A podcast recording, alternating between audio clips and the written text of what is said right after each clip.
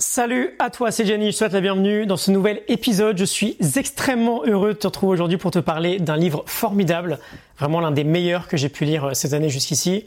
Un livre que je conseille à toute personne qui vit en couple, un livre que je vais d'ailleurs envoyer à plusieurs de mes amis. C'est Happy Together. Happy Together de Suzanne et James Pavelski, un couple très inspirant que j'ai eu la chance de voir en live dans mon programme de coaching, un livre intitulé Utiliser la science de la psychologie positive pour construire un amour durable. Et ce qui est formidable avec ce livre, c'est à quel point il match l'approche générale qu'on a dans l'Optimize Coaching en fait, qui est d'aller chercher aussi bien de la donnée dans la sagesse antique que dans la science bien plus moderne, bien plus récente, avec entre autres le domaine de la psychologie positive. On va voir cinq idées, évidemment, ensemble. Si tu es en couple, si tu vis n'importe quel type de relation aujourd'hui qui te tient à cœur, reste bien avec moi, je te garantis que tu ne regretteras pas. La Morning Note, la fiche PDF est bien évidemment disponible. Je te mets le lien en description avec les cinq idées. On est parti, du coup, cinq idées. La première, ce qu'Aristote nous enseigne sur l'amour durable. On va commencer avec une idée que j'adore, on va faire un peu de philosophie, et bien sûr on va la rendre très pratique. Quand on parle de relations et de Platon et Aristote, on a deux idées. La première, bien sûr, c'est la relation platonique, que l'on connaît assez bien au quotidien. C'est une relation où euh, le rapport ou l'intimité sexuelle n'existe pas. Quand on parle de relation aristotélicienne, c'est à mon sens bien plus intéressant. Aristote, et on y reviendra dans la troisième idée, base sa philosophie sur la recherche de la vertu, sur la pratique de la vertu. Et il nous explique dans les éthiques à Nicomaque, que j'ai ici d'ailleurs, qu'on peut définir trois types de relations, notamment trois types d'amitié. Le premier type d'amitié, c'est une amitié utile utile. Deux personnes qui recherchent l'utilité chez l'autre. Il y a un intérêt commun. On voit la relation comme une opportunité de profit. Par exemple, entre deux personnes qui pourraient être associées sur un business. Et le problème, bien sûr, avec ce type de relation, basé sur l'utilité, c'est qu'elles sont assez égoïstes en fait. Le jour où une personne ne voit plus l'utilité chez l'autre, naturellement, ça s'arrête. Le second type, c'est l'amitié basée sur le plaisir. Donc utilité, le deuxième, le plaisir. C'est une amitié plus forte que la première, chaque personne recherche en fait le, sentiment de plaisir chez l'autre. Par exemple, on a deux amis qui profitent souvent de leur temps passé ensemble.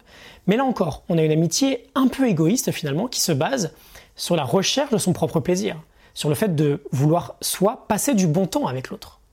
Ces deux premières relations sont du coup fortement basées sur le fait qu'on a quelque chose à prendre dans la relation. Dès qu'on perd le profit, dès qu'on perd le plaisir, c'est terminé finalement. Et donc il y a un troisième euh, type de relation, c'est l'amitié basée évidemment sur la vertu. Qu'est-ce qu'une amitié Une relation basée sur la vertu? Bah, C'est une relation où les deux personnes sont intéressées par ce qu'ils voient de beau, de bon, de juste chez l'autre, de vertueux chez l'autre. La valeur, elle est portée du coup sur le caractère, sur la personnalité de l'autre. Et dans cette relation, on aide la personne à évoluer. On aide la personne à progresser, à devenir elle-même une encore plus belle personne. Et Aristote nous dit que c'est cette relation qui est la plus saine, la plus durable, parce qu'elle n'est pas égoïste. On ne vient pas chercher quelque chose de l'autre, on est concentré sur l'autre personne. Et d'ailleurs, très souvent, l'utilité et le plaisir sont des conséquences de ce type de relation. Ce sont des bonus en fait, qui viennent naturellement. Euh, c'est dans le livre 8 des éthiques à Nicomaque, à propos de la relation euh, fondée, de l'amitié fondée sur la vertu, il nous dit la parfaite amitié est celle des hommes, donc Aristote, hein, est celle des hommes vertueux et qui sont semblables en vertu, car ces amis-là ne souhaitent pareillement du bien les uns aux autres en tant qu'ils sont bons, et ils sont bons par eux-mêmes, mais ceux qui souhaitent du bien à leurs amis pour l'amour de ces derniers sont des amis par excellence, parce qu'ils se comportent ainsi l'un envers l'autre, en raison de la propre nature de chacun d'eux, et non par accident. Aussi leur amitié persiste-t-elle aussi longtemps qu'ils sont eux-mêmes bons, et la vertu est une disposition stable la vertu est une disposition stable. Et ce que nous disent du coup Suzanne et James Pavelski, c'est simplement qu'on peut approcher la relation amoureuse de la même manière. Une relation durable, une relation amoureuse durable, un mariage durable, c'est une relation basée sur la vertu. C'est une relation qui caractériserait en fait ce qu'on pourrait appeler un amour aristotélicien. Ce qui nous mène à l'idée numéro 2, l'approche happy together. Il nous dit, j'ouvre les guillemets, L'amour aristotélicien représente donc notre idéal de relation romantique, caractérisé par trois éléments. Tout d'abord, les partenaires reconnaissent la vertu chez l'autre. Cela ne veut pas dire qu'ils ignorent l'utilité ou le plaisir qu'ils tirent de la relation, mais que celle-ci est fondée sur les qualités intrinsèques que l'on retrouve chez l'autre. Second point, les partenaires sont engagés dans une recherche de bien-être et de croissance de l'autre personne. Chacun supporte l'autre dans la recherche de son réel potentiel. Enfin, troisième point, chacun de son propre côté est inspiré à devenir chaque jour une meilleure personne. Je ferme les guillemets. Et donc là, on a finalement la base et l'objectif de ce livre. Nous aider à nous épanouir dans nos relations en travaillant sur ces trois aspects-là. Donc le premier, c'est reconnaître la vertu chez l'autre, reconnaître les qualités, les forces principales chez l'autre. Le second, c'est s'engager euh, dans le fait d'aider l'autre dans sa croissance personnelle, par exemple en l'aidant à mettre au quotidien en valeur, en pratique ses propres vertus, à les vivre encore plus au quotidien. On en parle juste après euh, en troisième idée. Et troisième point, s'engager dans sa propre croissance personnelle. Et ça me fait penser, petite parenthèse, à une idée qu'on aborde très souvent ensemble lorsqu'on parle de relations, c'est la self-care habit, l'habitude qui prend soin de nous-mêmes. Quelle est cette habitude qui prend soin de toi-même pour toi? Quelle est celle de ton ou de ta partenaire? Et comment on peut euh, s'engager tous les deux à tout faire pour que chacune des deux habitudes, aussi bien la sienne que euh, celle de l'autre, soit complètement respectée C'est important d'avoir cette donnée-là. Donc deuxième idée, l'approche Happy Together. Troisième idée, le date des forces signatures. Alors, je m'arrête un peu ici car les forces signatures sont un point central de ce livre. L'aspect date, c'est juste un exercice sympa qu'on verra juste après pour le mettre en avant. La base de la psychologie positive fait complètement écho à celle d'Aristote, qui est l'idée de vivre avec vertu, de savoir quelles sont nos plus grandes forces et de les mettre en action au quotidien.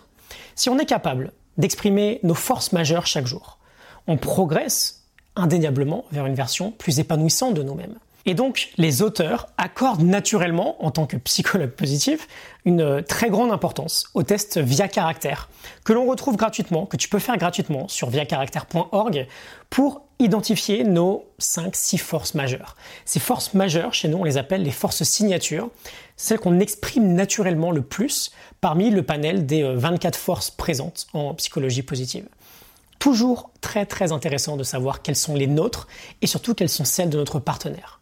Par exemple, pour moi, mes 5-6 euh, forces signatures sont la perspective, la prise de recul, la curiosité, l'espoir, le courage, l'humour et la créativité. Pour Lucie, c'est l'honnêteté, la persévérance, la maîtrise de soi, la capacité d'aimer et être aimé, et la gratitude, la gentillesse. Bon, la base de l'approche Happy Together finalement, c'est donc plus précisément de nous engager dans une mise en action de ces forces-là au quotidien, aussi bien personnellement que chez l'autre dans le couple et l'idée du, date, la troisième idée c'était du coup le date des forces signatures, cette idée est assez fascinante. On peut du coup trouver, par exemple, des activités de couple où on va prendre une force signature chez l'un, une force signature chez l'autre, et on va trouver une activité à faire qui permet à chacun d'exprimer cette force-là. Je prends un exemple très simple. Euh, si on prend la créativité chez moi et la gratitude chez Lucie, Bon, quelque chose qu'on aime bien faire en couple, c'est par exemple réfléchir à des, façons euh, originales en fait, d'exprimer notre reconnaissance pour les autres. Pour euh, fêter des anniversaires par exemple, on aime beaucoup prendre un petit peu de temps et trouver un moyen assez sympa de faire euh, des petites photos, des petites vidéos assez cool. On prend du plaisir en fait le, à le faire tous les deux. On a chacun une force de notre caractère importante qui s'exprime chez nous. La reconnaissance chez Lucie et la créativité chez moi. Donc c'est ça le date, c'est euh, aller prendre une activité où chacun peut exprimer euh, une de ses forces signatures. Ça demande bien sûr d'avoir de la clarté sur tout ça. On passe à l'idée numéro 4, apprendre à savourer une expérience. J'ouvre les guillemets. Notre réponse aux événements est au moins aussi importante que les événements eux-mêmes.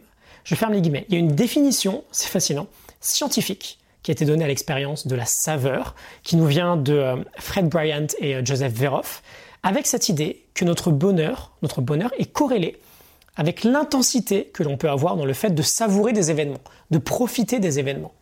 Ils nous disent que savourer, c'est la capacité d'être pleinement conscient lorsqu'on a une expérience plaisante qui se produit et de savoir la prolonger intentionnellement.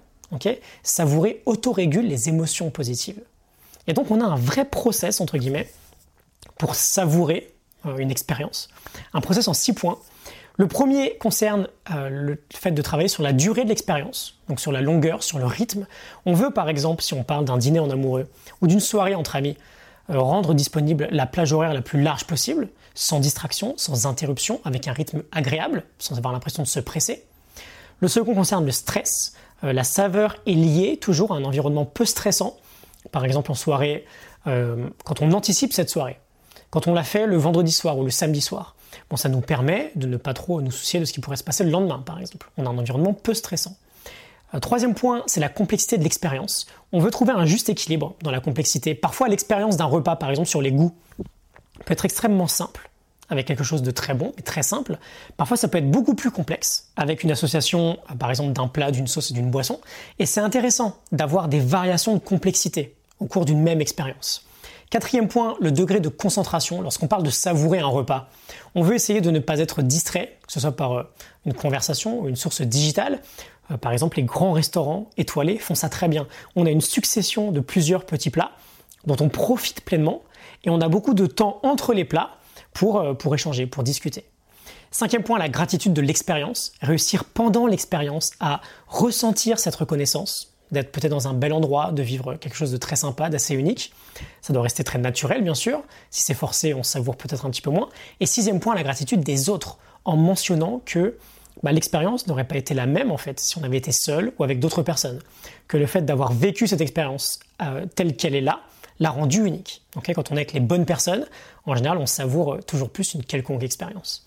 Donc idée numéro 4, la saveur. Et idée numéro 5, le gros morceau de cet épisode, je te l'avais spoilé dans l'épisode de lundi, maîtriser la danse de la gratitude. On va prendre un peu de temps encore une fois sur celle-ci parce que c'est vraiment un sujet très très important. Parlons un peu de cette gratitude, une vertu que Cicéron qualifiait de la plus grande des vertus, de la mère de toutes les autres vertus. On a bien sûr les, recherches de, Robert Emmons, euh, le pilier aujourd'hui euh, des recherches sur la science de la gratitude, qui nous explique à quel point c'est une vertu fondamentale à cultiver dans notre vie et plus particulièrement dans le couple. Et à l'évidence, c'est pas inné chez tout le monde, surtout dans une culture où on a quand même un peu de mal avec ça, mine de rien, c'est pas inné d'exprimer déjà ou de recevoir de la gratitude, mais ça l'est encore moins si on le fait de s'y prendre correctement. Parce qu'il y a une façon, effectivement, plus juste, plus belle d'exprimer une reconnaissance. Il y a une façon également plus sympa de la recevoir. Ce qu'on va voir ensemble. Euh, ce va-et-vient, en fait, entre donner et recevoir de la gratitude, c'est ce que euh, Suzy et James euh, nomment la danse de la gratitude. Deux aspects, du coup, ici. La première, si on se place sur l'aspect donner de la gratitude. Par exemple, exprimer une reconnaissance, remercier quelqu'un. On pourrait différencier deux façons de s'y prendre. Premier cas, et je vais prendre un exemple très concret dans mon couple. Euh, je vais prendre un exemple où j'exprime une gratitude à Lucie. Elle a par exemple des euh, fondations alimentaires très solides. C'est facile pour elle de manger très sainement. Et bien sûr, ça m'aide beaucoup. Ça me facilite beaucoup au quotidien le fait de bien manger moi aussi. Et donc je pourrais lui dire, premièrement, bah merci pour ça. Tu sais à quel point c'est important pour moi de bien manger. J'accorde beaucoup d'attention à ce domaine aujourd'hui. Et tu me facilites beaucoup le travail. Du coup, je me sens bien, je me sens en bonne santé, etc. etc. Ok? Deuxième cas, je vais prendre le même exemple, mais on va le tourner un peu différemment. Je vais plutôt la remercier en lui disant que par exemple, je suis ravi de l'aide que cela m'apporte, mais surtout que c'est une qualité incroyable qu'elle possède. Euh, je pourrais lui dire, tu as vraiment l'air à l'aise avec euh, tes habitudes alimentaires, c'est très respectueux, tu fais toujours les bons choix, les bons efforts, tu as beaucoup de discipline, tu es un modèle pour moi sur ce sujet-là. Ok? Est-ce que tu vois la différence entre les deux approches? La première approche, elle est centrée sur moi-même. Il y a beaucoup de je. La seconde approche est centrée sur elle. Il y a beaucoup de tu dans ma phrase. Et donc sur la facette donner de la gratitude, on veut s'y prendre principalement de la seconde façon. On se concentre sur l'autre personne. Ils nous disent, j'ouvre les guillemets, les auteurs, hein, la gratitude est plus juste lorsqu'elle met l'accent sur la personne plutôt que sur le cadeau, sur celui qui donne plutôt que sur celui qui reçoit. Par exemple, tu es formidable, tu trouves toujours la plus belle façon de me faire plaisir, plutôt que j'adore ce cadeau, c'est le meilleur. Ok? Donc ça, c'est l'aspect donner de la gratitude. On passe à l'autre partie de cette danse, en fait, recevoir de la gratitude, accueillir de la gratitude. On a six cas à voir ensemble, mais on va surtout développer les trois premiers, qui sont des cas plutôt négatifs, en fait, des façons de faire qu'on reconnaît beaucoup aujourd'hui, mais qu'on veut éviter au quotidien. La première façon négative d'accueillir de la gratitude, on va l'appeler la déviation. Euh, par exemple, je te remercie euh, pour euh, quelque chose, et toi, tu vas me répondre, bah non, t'inquiète, pas besoin de me remercier, c'est pas grand-chose. Bon, bah là, tu dévies la gratitude. Ok? On n'y fait pas vraiment attention, en fait. Ça nous passe un peu au-dessus de la tête, ou bien on est un peu gêné, et du coup, on dévie. C'est pas grand-chose, t'inquiète pas, il n'y a pas besoin de me remercier. Ok? Deuxième façon, on l'appelle la réciprocité. Je te remercie pour quelque chose, et toi, tu vas me répondre, écoute, je t'en prie, et d'ailleurs, merci à toi pour ce truc là aussi que tu as fait l'autre jour, c'est super, etc., etc. On n'accueille pas la gratitude en fait, on la renvoie. On la retourne à l'envoyeur comme euh, c'était une patate chaude en fait. Et ça crée une ambiance un peu transactionnelle, comme un échange. On sent qu'on a comme une dette à payer. On renvoie le compliment immédiatement. Ne pas confondre d'ailleurs la réciprocité avec l'équilibre. C'est important d'avoir un équilibre de gratitude dans une relation, mais on veut pas juste renvoyer immédiatement la gratitude comme si c'était une patate chaude, comme si on s'en débarrassait, parce qu'on est un peu mal à l'aise avec. Troisième façon négative, euh, c'est peut-être la pire, le dénigrement. Je vais te dire, je te remercie pour ce repas qui était super bon. Et toi, tu vas me répondre, non mais tu plaisantes, c'était le pire que j'ai jamais fait, c'était pas assez salé, c'était trop cuit, j'aurais dû faire beaucoup mieux, etc., etc. Bon, le message inconsciemment que tu m'envoies là, c'est de ne plus jamais te remercier en fait, de quoi que ce soit. Parce que si je te remercie, c'est pour te faire plaisir. Et à l'évidence, ça a créé une ambiance plutôt opposée. Ce troisième cas euh, de, figure là, on dénigre la gratitude de l'autre. Et on fait ça très souvent dans notre vie, sans trop se rendre compte. Qu'est-ce qu'on fait à la place de tout ça? Comment on accueille correctement une gratitude? Bah, Quatrième point, par exemple, on l'accepte tout simplement. Merci de me dire ça, merci de me partager ça, ou je t'en prie, c'est très sympa de ta part. on accueille très simplement. Tu es une très belle personne, merci. On accepte, merci. Cinquième point, on peut aller plus loin, on amplifie. L'amplification. Non seulement tu l'acceptes, mais tu la savoures, tu l'absorbes, tu communiques avec l'autre à quel point ça te fait plaisir et à quel point c'est important qu'il ou elle t'ait partagé cette gratitude-là. tu exprimes ce que tu ressens avec cette gratitude-là. Et enfin, sixième point, c'est la phase ultime, c'est la phase d'avancement, la transformation. On utilise la gratitude pour se connecter à quelque chose d'encore plus profond, qui nous fait plaisir à tous les deux. On retrace par exemple un très bon souvenir lié à cette gratitude, ou une belle expérience. L'expression de la gratitude en fait devient à ce moment-là un moment euh, un peu plus long, où on partage quelque chose de fort à deux. on crée une vraie conversation, par exemple, autour de cette gratitude.